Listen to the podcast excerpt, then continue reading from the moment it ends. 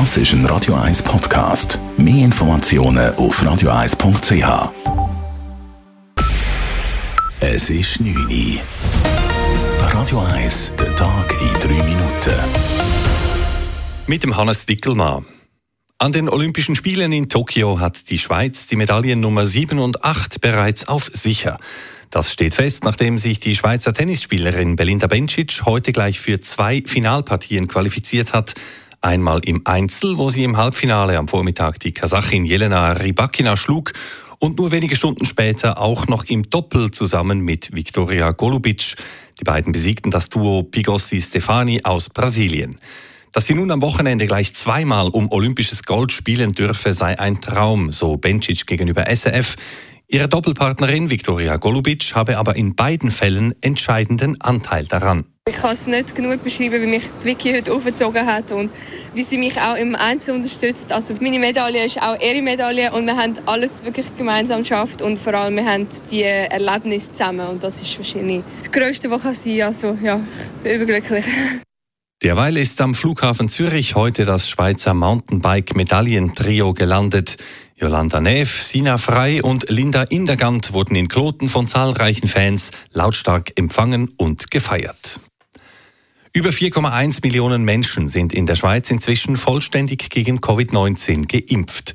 Mindestens 391 von ihnen haben sich nach der Impfung aber dennoch mit dem Coronavirus angesteckt. Das teilte das Bundesamt für Gesundheit heute auf Anfrage der Nachrichtenagentur Keystone SDA mit.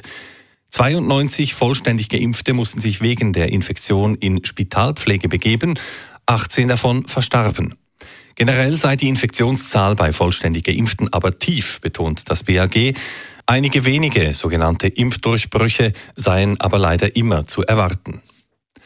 Die Ermittlungen gegen den ehemaligen FIFA-Präsidenten Sepp Blatter werden nicht neu aufgerollt. Das hat das Bundesstrafgericht entschieden und eine entsprechende Beschwerde der FIFA abgewiesen.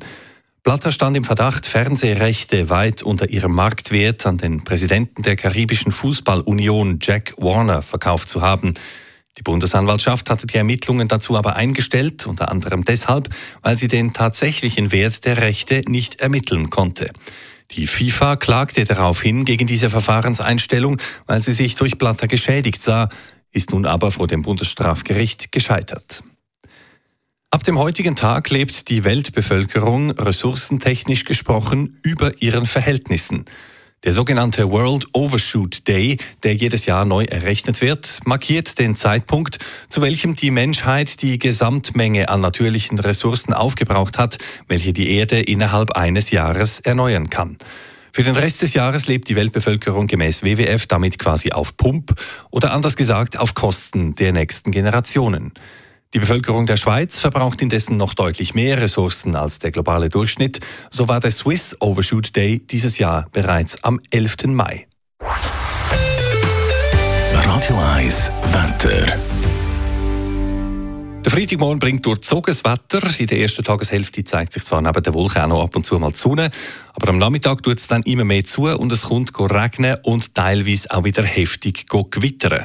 Temperaturen morgen Morgen um 13 und am Nachmittag dann bis 27 Grad.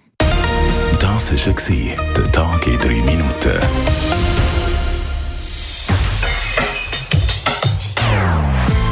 Non-Stop Music auf Radio 1.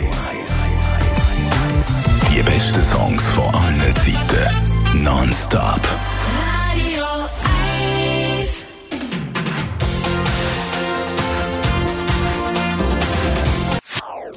Das ist ein Radio 1 Podcast. Mehr Informationen auf radio1.ch.